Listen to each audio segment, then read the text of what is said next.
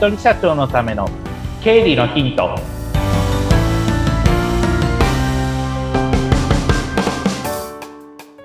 皆さんこんにちは。理財実践塾株式会社の池田孝之です。こんにちは。インタビュアーの水野紅子です。本日もよろしくお願いいたします。よろしくお願いします。池田さん今日で50回目です、おお早い早いですね早いですってねことはもう約1年ぐらいですかうね。ん早い。です振り返ってあっという間ですね。うんあっという間の1年でしたね、もう。うんきっとこれからもあっという間ですよ、あっという間が。こうやってあっという間が過ぎていくんでしょうけど、うんまあ1年話してみて、いろいろな角度から話してってますけど、話してるつもりなんですけど、蓋開けてみたら、お金の話、お金の流れの話を割と重視してたんだなって去年の1年間。うんあの、それからあと期限っていう癖づけですね。いつまでにやんないとあと苦労するよみたいな話をうん結果的に3回ぐらいしてるなっていうのを、うんあの、気づかされました。でも、あの、何回も言っていただいた方が、今までできなかったことっていうのがちゃんとできるようになりますので、助かります。そういうふうに言っていただけると嬉しいです。引き続き、まあちょっといろんな角度から、あの、はい経理に関するうん。話とか情報をお伝えできればなというふうに思っております。はい。ですね。そしてその期限といえばですよ、あの、先週からね、お話しいただいている、え電子帳簿保存法が間もなく、もうあと半年後には、もうきちんとやらなければいけなくなると。そうですね。もう、本当は施行されてはいるんですけれども、うん。もうしっかりと、より厳格にちゃんとやってねっていうところが、まあ出てきますよっていうところになりますので、うん、はい。えっと、今日はじゃあ、前回はまあそういった電子帳簿保存法っていうのがあるよ、こういうもんだよっていうのが出てきましたけれども、うん。じゃあ、うちの会社ではどういう対策を立てればいいのかっていうところを、うんえー今日は話をしていきたいと思います。お願いします。はい。で、前回の話ちょっと思い出していただきたいんですけれども、電子帳簿保存法。まあ、帳簿を電子データで保存してくださいねっていうざっくりした言い回しをしました。で、その中で出てきたのが、まあ大きく分けて3つあります。一つが会計のデータをどうするかうん。で、もう一つが紙でもらった領収書とか請求書をどうするか。うんで、あとそれから、まあメール等でやり取りしているものについてはどういう保存をすればいいのかっていう話をしてきました。じゃあ、その対対策っていうんじゃないですけれども、じゃあうん今からどういうことに気をつけて、えー会計、まあ、経理ですね。経理を進めていけばいいのかっていうことを、えーお伝えしていきたいと思います。はいじゃあ、まず1番目ですね。会計ソフトでデータを保存するっていうことですけれども、これは多分、大半の方ができているはず。手書きで、例えば、帳簿を書いている人じゃない限りは大丈夫ですし、うん手書きでやってる人は、まあ昔から商売やってる方は多分、未だに手書きでやってる方も多いかもしれませんけれども、大半の方は多分、あの、会計事務所の方も会計ソフトを当然使ってますし、今ではクラウド会計ソフトがありますよね。フリーとか、マネーフォワードクラウドに代表されるような。うんそれを使ってる方、特に若い世代であればあるほど増えてきてるのかなっていうことは感じてますので、はい。そういったものを使ってちゃんと、えーまあ、電子帳簿保存ができる状態にしておく。で、かつ、顧問の会計、えっ、と、税理士の先生に、まあ、データがすぐ見られるように、まあ、常に共有をしておく。っていうことが必要になってきます。まあ、この辺は、おそらくはできていると思いますが、特にその顧問の税理士の先生がいらっしゃらないという個人事業主の方が多分これ多いかもしれないですけれども、うん。その方たちも、ぜひ会計ソフト、まあ、あの、クラウド会計ソフトの方が後々、まあ、便利かなとは個人的には思いますけれども、うん。そういったものも、個人事業主の方についても、あの、準備して、今から対策をしておくっていうことが必要になってきますっていうところが、まず一つ目で出てきます。はい。で、二つ目ですね。えー二つ目が、どうしても領収書とか紙でもらっちゃうこと多いですよね。多いです。多いですよね。で、請求書も、あの、支払いの請求書とかも紙でもらうことって、未だに多いと思うんですけれども、例えば今だったら請求書も、あの、スマホで、あの、作るソフトもあったりしますよね。まあ、あの、特定名特定名いろいろありますけど、まあ、ミソカとか、あとそれからフリーとかマネーフォワードとかでも請求書を作れるサービスとかもあったりするので、そういったもので作ってってもメールでやり取りをする。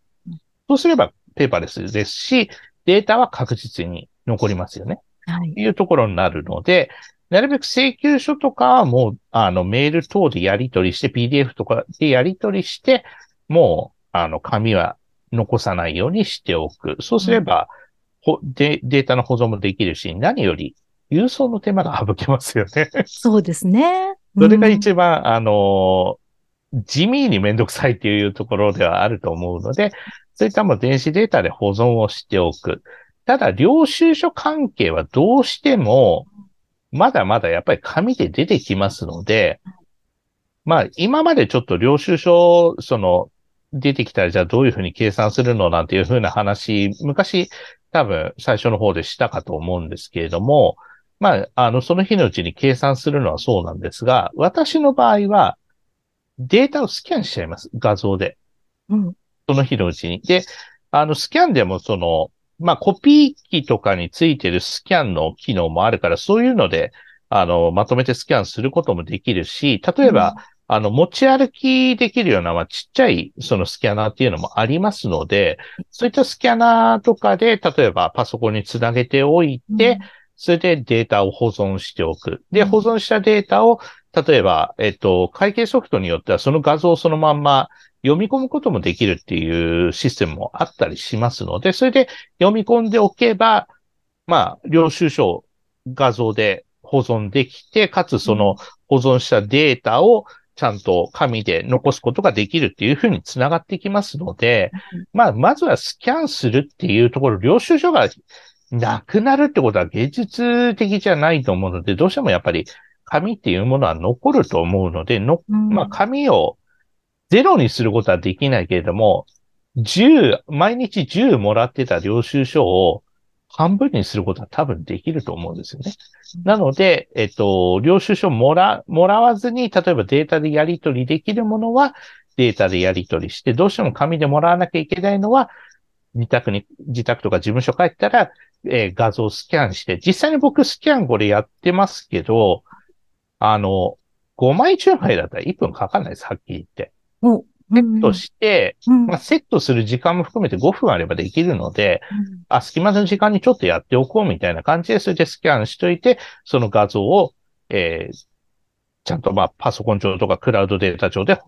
登録して、あの、保存しておけば、OK かなという感じになってきますので、はいとにかくスキャナーで保存をする。ってことは、えー、まあ、設備投資とまではいかないですけども、スキャナーを買っておくだとか、あとコピー機ですね。あの、プリントアウトできる環境を作っておくっていうことが必要になってきますと。はい。で、あとはメールでやり取りしてるところはもうメールで引き続きやり取りをしていただくんですが、まあさっきの話と重なってきますけれども、なるべくうちはもうペーパーレス化によって、えー、請求書は今後郵送ではなくメールにてやり取りをさせていただきますので、ご了承くださいっていうのも、ある時からも一斉にそういうふうなスタートにしちゃうっていうことが必要になってくるかなと思います。うん、なので、そういった3つのことですね。会計ソフト、ですね。会計ソフト、まあ、クラウドでデータ保存できるようにしておく。紙はもう全部スキャナーで読み込んでおいて画像で保存をしておく。それを会計ソフトにいつでも読み込ませることができるような環境を作っておく。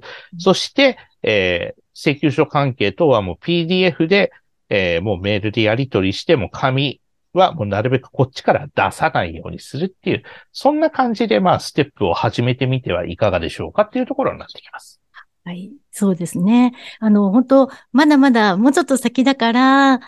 いいかなって思っていたのも本当にあと半年後ですからね。うん、ね。まあ本当はスタートしてなきゃいけないですけども、ちゃんとまあ半年後にはもう、ちゃんともう体制は整っているっていう状態にしなければいけないですから、うん、はい。えっと、今話したことをもっと詳しく知りたい場合ですね、うん、えっと、国税庁のホームページに電子帳簿保存法の、うん、えー、ページがあります。はい。で、国税庁の取り組み紹介で電子帳簿保存とかっていうのがあったりとか、ありますので、そこでまあご覧いただきますと、あの、前回と今日話した内容というのがもっと詳しく載ってますし、あとは、えー、ドラマ仕立ての説明動画を見るっていうのもあったりしますので、そういったものをごご覧いただきながら、あこういうふうに準備していった方がいいんだなっていうパンフレットもご覧いただくことができまして、パンフレットの中にチェックリストみたいな感じで、うん、あの、こういう要件が必要になってきますよ、みたいなのもあったりしますので、うん、はい。そういった、えー、ものだったりとか、場合によっては、ある程度の企業規模だったらシステムを入れなければいけないっていうシーンもひょっとしたら出てくるかもしれないので、あ、じゃあそういったシステムってどうしようかってなった時に、その国税庁のホームページの中に、えっ、ー、と、その電子帳簿保存法のホームページの中にも、うん、えー、製品問い合わせを調べるっていう中に、えー、電子帳簿保存法対応の市販のソフトを知りたいっていうのがあるので、うん、その市販のソフトを、えっ、ー、と、調べることができたりとか、あとそれから自社の開発システムですね。自社でもそういったシステムを開発したいっていう場合には、どういう要件が必要なのかみたいなことも調べることができますので、国税庁のホームページからそういった、えー、電子帳簿保存法っていうふうな感じでやっていくと、えー、今みたいな情報とかも調べることできますので、はい、まあ、あの、さっきベニコさんおっしゃったように、もう半年後にはちゃんと、もっとちゃんとやんなきゃいけないっていうことが出てきますので、は いえー、そうそうしたこと、もう、あの、直前になって焦らないようにするためにも、今からちゃんともう、準備を整えてって、えー、もうそれが、あの、当たり前の世界なんだみたいな感じにもうなってきてますので、うん、はい。それができない、できるから良いっていうんじゃなくて、それができるのがスタンダードになってきてるから、できないと、あの、法律違反になっちゃいますよっていうところになってきてますから、徐々にまあ整えていって、わからない場合には、まあ弊社に問い合わせていただいても構わないんですが、あの、もし顧問の税理士の先生いらっしゃるようであれば、顧問の税理士の先生になんか電子帳簿保存法って言われたんだけど、うちってこういうの整ってるっていうふうな感じで聞いていただくのが一番いいかと思います。池田さんに聞きたいなっていう場合は、LINE 公式からで。そうですね。LINE 公式から、あの、入っていただいて問い合わせの欄がありますので、問い合わせしていただければと思います。うん、はい。あの、私も、ついつい性格上、そうなんだ、じゃあ、後からそういう便利なのがあるんだったらチェックしてみようって思ってしまうんですけども、これを聞いて、そうなんだと思った方は、はい、ここからもう続けてすぐにそうですね。ホームページ覗いていただきたいですね。そうですね。もうそのまま国税庁のホームページに覗いていただくのが良いかと思います。はい、本当ですね。はい、私もあの後回しにしない肝に銘じておきます。はい、鉄は熱いうちに打てという言葉がありますので。そうですね。そうですね。うん、もう熱いうちに打ってください。はい、そうします。はい。今日もたくさんいろいろありがとうございました。ありがとうございました。またよろしくお願いします。よろしくお願いします。